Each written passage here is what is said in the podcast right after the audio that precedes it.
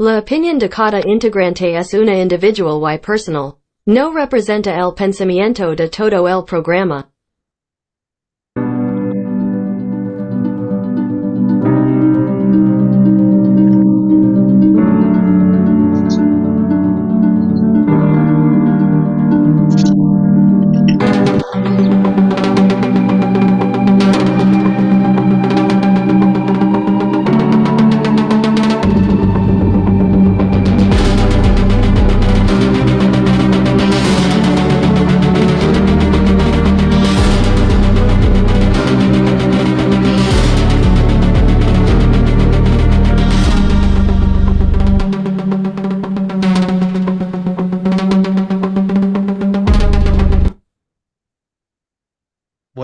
Noches, Puerto Rico.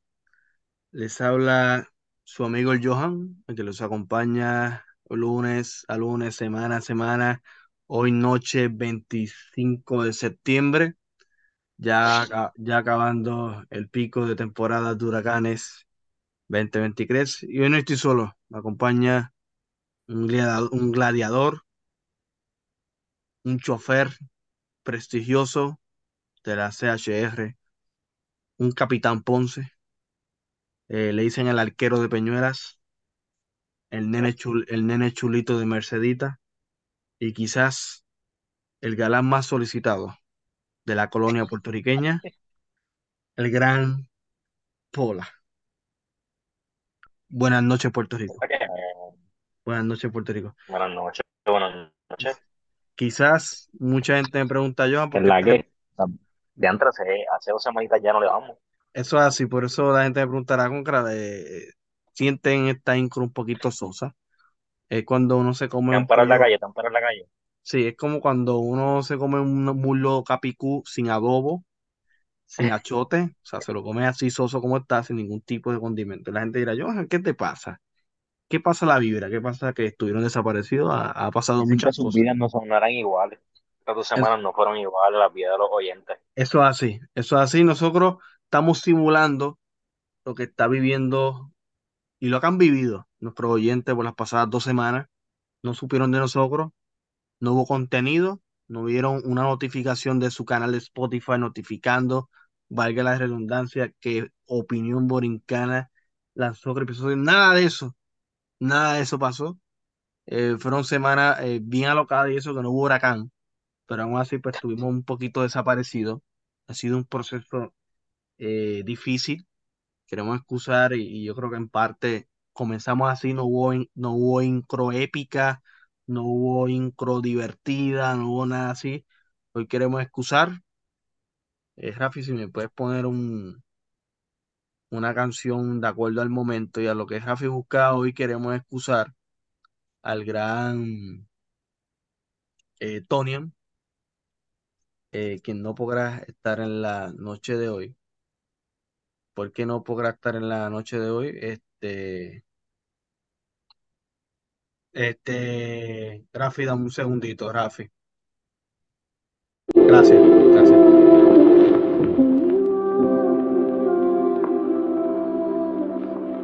Ok, muy bien, estamos en vivo, gente. Así como estamos grabando, así sale. Eh, queremos excusar al gran Tony, que no podrá estar en la noche de hoy. Queremos este, excusarlo, está pasando eh, una difícil situación personal y por eso pues no va a estar acá este, acompañándonos en este episodio número 43 de Opinión Borincana. Por tanto, le soltamos a todo nuestro público, a toda la gente linda que nos sintoniza, muchas oraciones, eh, mucha buena vibra con Antonio. Y que todo salga bien. Extendemos nuestros brazos y enviamos mucha buena vibra.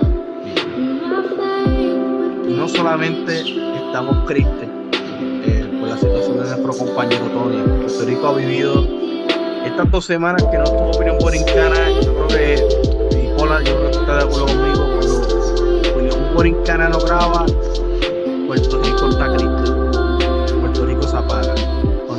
Cuando opinión borincana no graba, Puerto Rico apaga.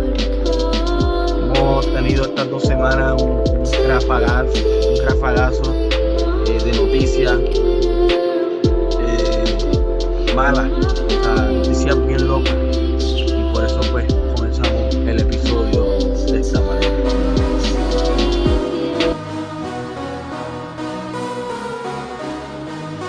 Pues sí, Corillo, vamos a hablando sobre eh, un vistazo a la política de cara al 2024, parte 1.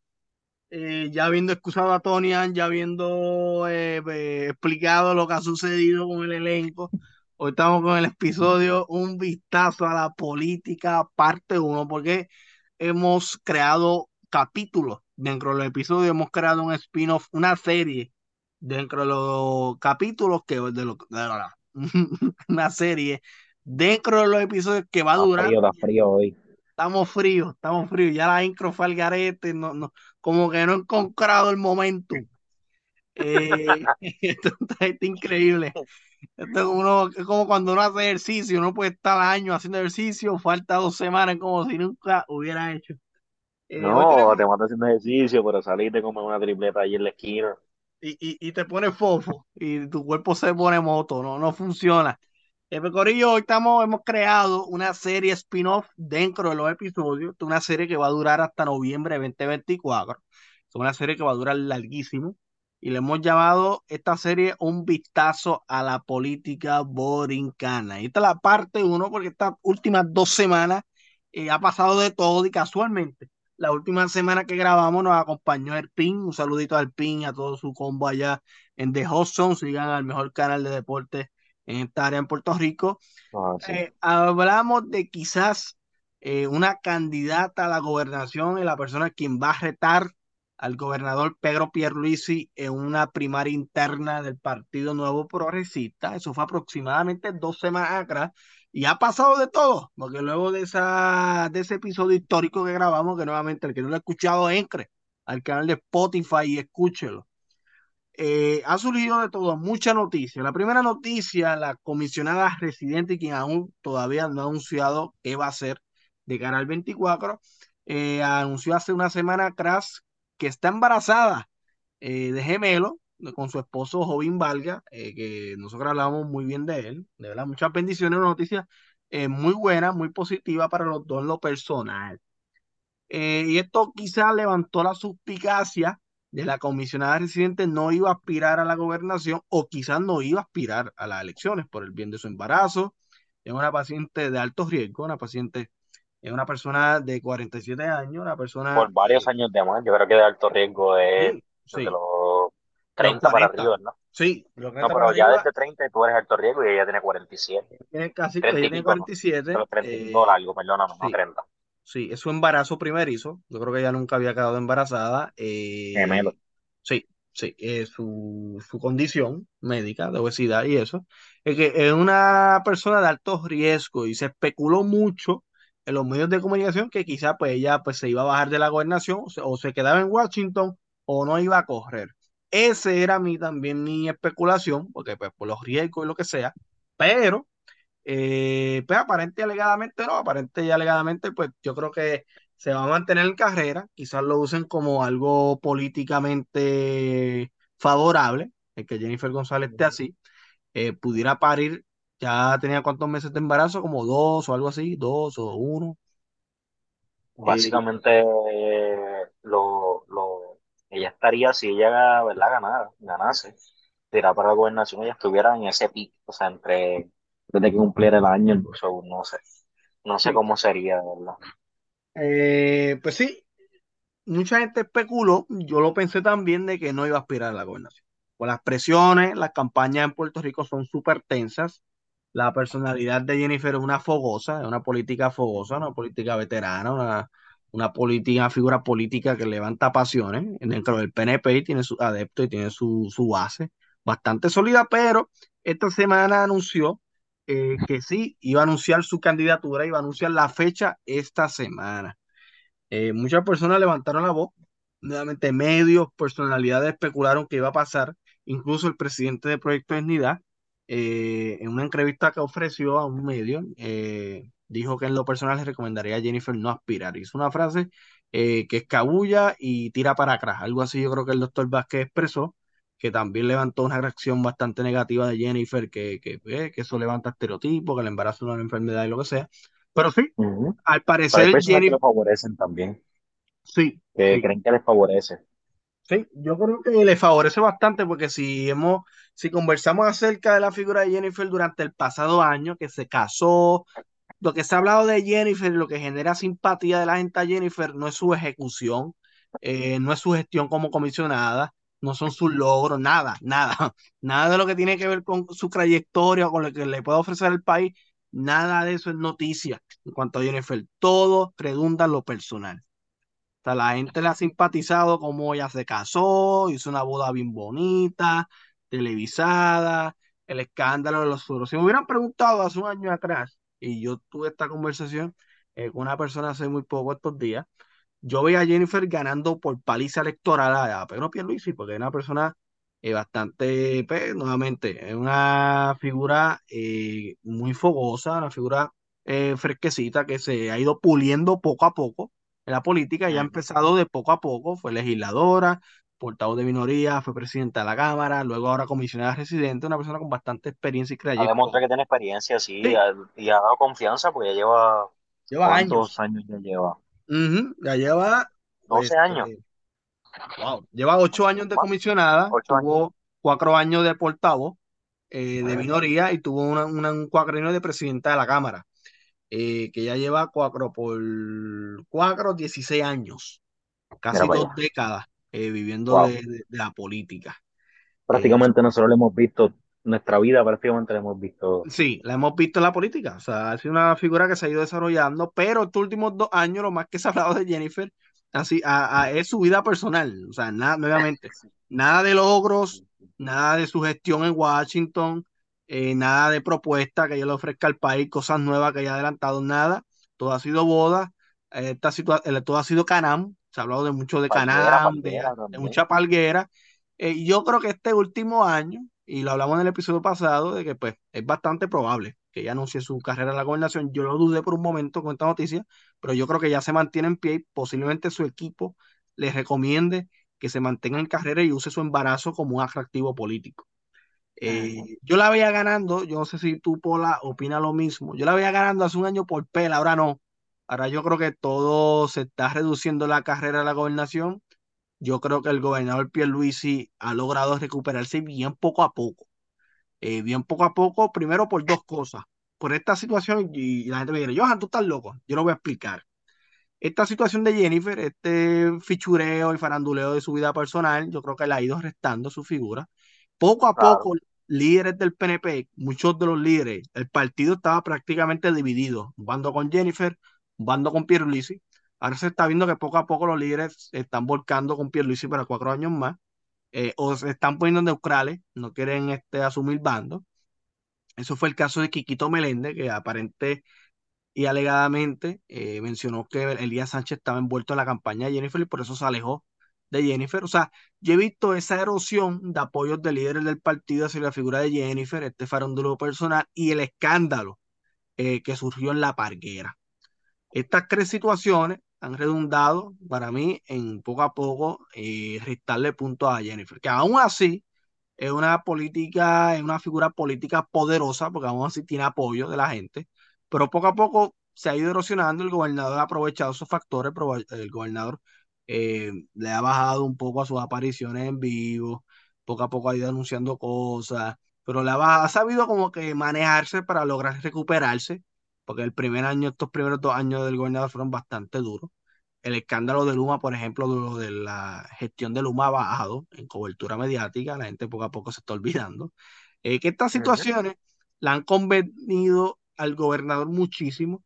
Ya si me preguntan al sol de hoy, 25 de septiembre del 2023, a tan solo tres meses de que el periodo de erradicación de candidatura cierre, yo creo que el gobernador poco a poco se ha ido recuperando y puede igualar la guerra y la contienda primarista ante Jennifer. Yo creo que todavía yo lo sigo viendo perdiendo, pero esta vez lo veo perdiendo como por 8% o 5%. Eh, y si Pero se Jennifer, sigue quedando en la, se sigue quedando en la palma para ti, ¿verdad? sí, se creo que es indiscutible. sí, de que La Palma gane la elección, eso es lo que usted me dice. eh, compañero Pola. Exacto, exacto. Totalmente, eso es así. Totalmente. Ah, esas tres Se cosas queda ahí, se queda ahí. se queda ahí, se queda ahí. Esas tres cosas más el desastre del Partido Popular. Por eso yo creo que Pierluisi ha ido como que poco a poco eh, restableciéndose, ha ido poco a poco. Eso sí, la campaña de Pedro Pierluisi es la campaña que más ha recaudado dinero. Es otro plus. O sea, ya he discutido cuatro factores. Faranduleo personal de Jennifer. Eh, esa es la primera. La, la falta de apoyo, porque poco a poco se ha ido retirando apoyo de líderes del partido a Jennifer. Esa es la segunda. El escándalo de la Ujú. parguera ha sido la tercera, el tercer factor que ha ido como que debilitando un poquito a poquito a Jennifer. Y, y son factores que fortalecen a Pierluisi. Y otra cosa, el desastre del Partido Popular, que no se sabe ni quién va a ser candidato a la gobernación. El presidente del partido no se ve este, con ese carácter, no se ve con ese carisma, no se ve con, para ser el candidato a la gobernación, que es Jesús Manuel Ortiz. Eh, esos cuatro factores para mí en estos últimos meses, si me preguntan desde julio para acá o desde muy poco para acá, ha ido fortaleciendo poco a poco a Pierluisi y para mí ya está ya casi seguro que el PNP va a repetir la gobernación por tercera elección consecutiva. Yo creo que el Partido Popular, si eso llega a pasar, deben considerar extinguirse o algo, o hacer algo. Este, si pierden una tercera elección, porque la del 2020 la tenían después, y ganas, después no es que, después no es como que, que, pues, estamos perdiéndola porque ellos están haciendo un trabajo brutal, ¿no? Es que exactamente. O ni de otro. no, han que, sabido ni resaltar lo malo, que es algo fácil. Cuando tú criticas a alguien, tú siempre resaltas lo malo. A uno se le hace difícil resaltar lo bueno de alguien, pero tú criticando se te hace fácil. Eso es lo personal. Imagínense a nivel de gobierno. O sea, el Partido Popular ha fracasado en fiscalizar, en señalar, en estar pendiente a los fallos del gobierno de Pierluisi, eh, que no tienen, no se ven, no se ven ganando. O sea, la, la elección del 2020 la tenían prácticamente ganada con lo que pasó con el chat del 19, la corrupción que hubo, lo de María, las botellas de agua en el aeropuerto, y aún así no ganaron, no ganaron. Eh, esta elección, esta, este cuacrenio ha sido mucho más tranquilo en comparación al cuacrenio de Ricardo Rosillo Wanda Vázquez. Este cuacrenio sí ha habido escándalos, pero no tanto. Y tú debes estar de acuerdo conmigo por la, o sea, el cuatrienio pasado con Ricardo Rosselló y Wanda Vázquez era escándalo tras escándalo, llega Wanda, aparece lo del almacén, aparece lo de las pruebas de COVID, este, escándalo tras escándalo. Y yo creo que, que este cuatrienio, Pierluisi ha como que ha sabido calmar un poco la agua. Eh, yo creo que el, el único, la única mancha grande que pues, quizá siga atormentando esa candidatura sea la gestión nefasta de Luma eh, pero aún así ha sabido como que balancearse, no ha entrado en, en, en desaciertos notables que la gente se acuerde, porque yo hay que medir las cosas así. Uno mide las cosas de, de Sacre y de Blue, pero o de, de, de cosas mal hechas que la gente se acuerde. Y algo que la gente sí se va a acordar de, de este gobierno de Pierluisi es Luma. O sea, eso es innegable. Luma. O sea, pero yo de que Jennifer, o sea, lo de Jennifer no, no la, no la ha favorecido esto del embarazo. no, Eh, eh, Como que ya ahí tú vas a ver que va a haber una falta de compromiso. Obviamente no es lo mismo. Ellos no son los mismos pelagatos que nosotros, que si pues parimos, si parimos y tenemos un hijo en ese momento, ellos no, ellos van a tener que sí, un montón de apoyo, claramente, pero eh, yo pienso que eso, esos primer, ese primer tiempo después que nacen, y más que son dos, eh, son bien, son los más complicados, eh, porque merecen de toda tu atención, bueno, So, no sé, yo pienso que la gente no lo va a ver como que no vas a estar al 100% enfocada en, en, en el país y eso, por, es- por esa razón, pienso que le afecta. yo creo que mucha, mucha gente no va a ver esta movida con buenos ojos si ella decide aspirar a la gobernación ahora en las circunstancias en las cuales está. Lo único malo es que son dos PNP más. Eso es lo único bueno, perdón, al final. Cayó falta. Chistecito ahí, bueno. ¿no? Dos más. Ay, Dios. Nos siguen multiplicando los PNP. Este, esta gente no respeta en esta producción. Este, este elenco no respeta. Eh, yo creo, y volviendo a donde estaba, mucha gente yo creo que no va a ver muy bien eh, esta movida, si es que Jennifer decide correr a la gobernación. Yo no sé, y yo evaluándolo desde un punto de vista de qué comunicaría una decisión como esta, a mí me preocuparía. Yo estuviera en el equipo de campaña de Jennifer, yo estuviera una encrucijada de que aquí quizás gran parte de la población piense de que, mira, ella está tan enfocada en su meta, ella quiere lograr este compromiso con Puerto Rico que, aún así estando embarazada aspira a la gobernación. Quizás otro tipo de público analizaría como que, wow, o sea, ella se va a arriesgar un embarazo eh, de alto riesgo por su, quizás por su ambición eh, o, por, o, por ese deseo eh, desenfrenado de llegar a Fortaleza. O sea, yo creo que desde un punto de vista comunicacional se debe analizar esos dos puntos de vista. O sea, va a haber una gran parte del electorado como que, wow, ella quiere tanto el puesto que se va a arriesgar a eso. O quizá otra parte del electorado vea como que, wow, o sea, su compromiso con Puerto Rico es tan grande que aún así, estando en las circunstancias que está, Exacto, de ese lado también se puede ver así. Se puede ver así, se puede ver así. O sea, hay que analizar y hay que tantear el terreno. Ella tiene por lo menos el tiempo de que aún no ha anunciado candidatura. Yo creo que la cogió un mal momento el anuncio, porque si ella hubiera anunciado ya que se tiraba gobernadora, que se postulaba a la gobernación y pues anunciaba que estaba embarazada, le favorecía, porque ya yo lo había anunciado y ahora anunciando que está embarazada, pues le convenía, pues ya anunció desde antes. Pero ahora que no ha anunciado su candidatura, o sea, y que ahora primero anuncia que está embarazada antes de ser candidata, yo creo que la pone en esa encrucijada. Eh, yo no la veo tan fortalecida políticamente. Yo creo que poco a poco, estos últimos meses. Yo esperaría al, cuatrenio próximo. Yo también. Yo, yo o sea, estoy firme en una posición, o sea, ya estoy aquí, eh, estoy cómoda. Tengo la experiencia. Y gana, y gana, y gana. Y gana, que tampoco es que ella tiene que matarse en campaña. Eh, con quien competiría con el Nieto Hernández Colón, que es otra figura interesante, para hablaremos del Nieto Hernández sí, ahí, estaría fuerte, ahí, pues ahí la contienda sería, pero pienso que la ganaría.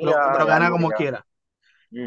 yo, yo siendo parte del equipo de Jennifer, ante estas nuevas circunstancias, eh, que ha cambiado el panorama completo, completo, yo ya esperaría un cuacrenio más, eh, fortalecería el PNP uniéndolo, o sea, me quedo apoyo al gobernador, eh, que, que fomente esa unión inquebrantable del PNP. algo bueno que tiene el PNP esa unión, unido en hacer una eh, causa en común. Eso sí, las causas en comunes no sabemos si son buenas o son malas, que el público juzgue lo que hemos vivido los últimos ocho años. Eh, pero algo, que, algo que caracteriza al Partido Nuevo Progresista es su unión, eh, ese cierre de fila ante su líder por una causa y por eso pues ellos han ganado dos elecciones consecutivas y tienen una alta posibilidad de ganar una tercera elección consecutiva. Yo siendo parte del equipo de Jennifer, yo recomendaría que eso sí pudiera afectar a largo plazo como que, wow, la gente esperaba que Jennifer se postulaba este año, pero yo creo que ya puede esperar eh, un año más, ya puede esperar yo creo un año más, no, un cuadreno más, eh, y fácilmente. Porque vuelvo y te digo la posición, o sea, ella está firme ahí, o sea, tiene la experiencia, más ya los bebos van a estar más grandes, ya para el 2028, so, no sé. Pienso no, que este, y, no va a tener primaria. Este cuatrenio lo puede usar, este cuatrenio lo puede usar, va a tener bastante tiempo como para reforzar eso ah, para el 2028, o sea, eh, mejorar esa credibilidad que lleva estos meses, ¿verdad? Bajado, eh, no sé, eh, trabajar en su imagen para el 2028, pues, estar más fuerte. Y de aquí al 2028, Pierluisi yo creo que no va, no va a correr más nada. Será su último cuacrenio, no habría primaria, el PNP sigue unido y ganando. Y sigue ganando, y ganando, que eso es triste. de verdad que aquí esto te van a pensar lo muerto que estamos en la política. Sí, sí, eso es triste. Yo decir que, que, que, que Pierluisi se retire en el 28 y que Jennifer se tire es triste. Pero si Jennifer quiere irse a la segura, y siendo el equipo, mira, me quedo en Washington. O sea, no me pongo a esas tensiones de campaña. Eh, y uno el PNP más fuerte que nunca y el PNP se recupera y hay posibilidad de que Pierluisi revalide, que sería histórico, porque ningún gobernador desde el 96, ningún gobernador desde el 96 ha logrado revalidar más de un cuacrenio. Eso desde Pedro Rosselló no nadie lo ha logrado. En caso de que Pierluisi lo logre, pues sería histórico. Su compañero Fortuño Grato estuvo a punto, pero la ley 7 le martillo. Eh, pero nada, Pierluisi, eh, vamos a ver qué sucede en cuanto al PNP. Está súper interesante esa, ese hecho. Y a otra cosa que es interesante dentro del PNP, eh, hablando del desastre por dentro que tiene el partido y la insatisfacción que tiene mucha gente, un alcalde veterano, eh, cinco cuatrenios, que se llama Marcos Jiménez, un alcalde de tremenda reputación a nivel eh, mediático. Eh, un alcalde que cuando pasó el huracán María, él creó su propia brigada de, de electricistas, de celadores para arreglar la red en San Sebastián. Anunció que se desafilia del PNP. Ya él cree que el PNP no representa los mismos postulados que, pues, que defendía el partido desde que se fundó en el 1967 de la mano de Luis Ferré, uno de los grandes que ha pasado por Fortaleza, eh, ya nos representa esas causas que el PNP se ha desviado, que creen la burocracia, que creen encarecer el gobierno. O sea, todo lo que mencionó Marcos Jiménez es muy cierto, eso está evidenciado.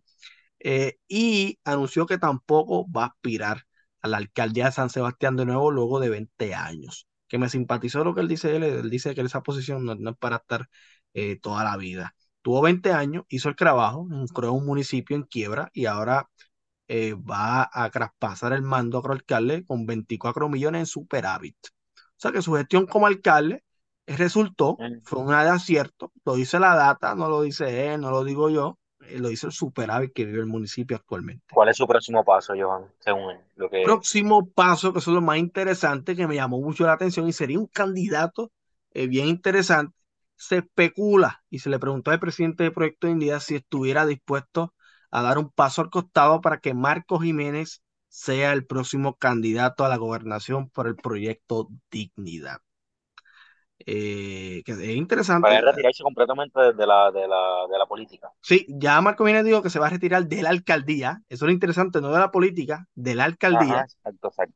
Eh, y Proyecto Dignidad le abrió la puerta como nuevo partido, ya que se desafilió del PNP. Eh, Marcos Jiménez conservador, él lo dice abiertamente y él tiene sus principios muy claros, lo dice sin miedo. E, y dijo muy claro que él, este, que Proyecto Dignidad promulga los mismos principios que él. O sea, que hay como ese romance político, ese coqueteo. Y luego le entrevistaron al presidente del doctor César Vázquez y si estaría dispuesto a abrir las puertas a Marcos Jiménez. Y no solamente abrirle las puertas a Marcos Jiménez para que ingrese al partido, sino para que sea el abanderado del partido en las próximas elecciones. Eh, que el doctor Vázquez estuviera dispuesto. Para mí sería, yo creo que lo mejor que le pudiera pasar a Proyecto Unidad sería una movida como esa. O sea, está hablando de un ejecutivo municipal que estuvo dos décadas, tiene experiencia de sobra, de sobra. O sea, tiene una gran gestión que se puede medir. Una persona que aparte de tener la experiencia, tiene experiencia haciéndolo bueno, haciéndolo bien. Eh, una persona que va de la mano con tus principios. Aparte, de, acaparar nuevos electores para Proyecto Unidad y atraer votos PNPs a Proyecto Unidad. Porque parte de gran base de lo que fundaron al PNP hoy en día fue una gran base conservadora. De que ha ido erosionando estos últimos años debido a las nuevas tendencias, lo que, a la transformación que ha vivido la sociedad y el mundo en general, sí, ha disminuido, pero aún así en Puerto Rico hay una base de electores conservadores muy grande enorme y todavía y, y, eso es lo que alegó Marcos Jiménez cuando se desafió del PNP, pero está coqueteando con la idea de aspirar a la gobernación por proyecto Dignidad. Eh, yo creo que de una movida como esa, porque es Charlie Delgado, eh, hizo una y movida. Eso reduce votos del PNP también, ¿verdad? Totalmente, totalmente. Habla de una figura muy respetada, Tomás Rivera Chat, o sea, PNP de, de la vieja guardia, eh, conservadores que, que, estuvieron desde las décadas de los 60, pues apoyarían a Jiménez. O sea, está hablando de un político serio, un político un veterano que nuevamente tú mides la gestión de alguien, tú mides el éxito de alguien por los resultados. O sea, no por cómo lo hace, no por cómo se, no por cómo se vean los resultados que él ha hecho la gestión. Y al que le San Sebastián. los datos, como usted. Los datos, como dice nuestro amigo Yey, si quieren este, entrevistarnos con mucho gusto, nos llama. Pero eso sería otra, eso fue una novedad. O viceversa, viceversa, estamos puestos, claro que sí, claro que sí. a él. ¿Por qué no? Ya hemos dado el número de nuestros representantes varias veces, por favor, que curran los episodios pasados y Oye, no lo llamen por la noche. No lo llamen, por favor. eh, él no necesita, él no se compa eh, ¿cómo se dice? Él no hace acompañamiento. No, exactamente. Eso sí, no, no lo llamen y no le pidan cita, o sea, él lo atiende inmediato. Algo que él detesta es la palabra cita. O sea, eh, usted le pregunte lo que tenga que preguntarle y lo atiende ahí mismo. Pero nada, con- concluyendo este capítulo, este primer capítulo de Vistazo a la política borincana de cara al 24, nuevamente, el- del escenario concretarse Marcos Jiménez como candidato de gobernador por el Proyecto de Dignidad, es un partido que sería, que crecería, yo creo que pudiera llegar casi ya al 12%, 15% de los votos. Eh, César Vázquez logró un 8, eh, si- siendo políticamente malísimo, tuvo un buen porcentaje este, de electores.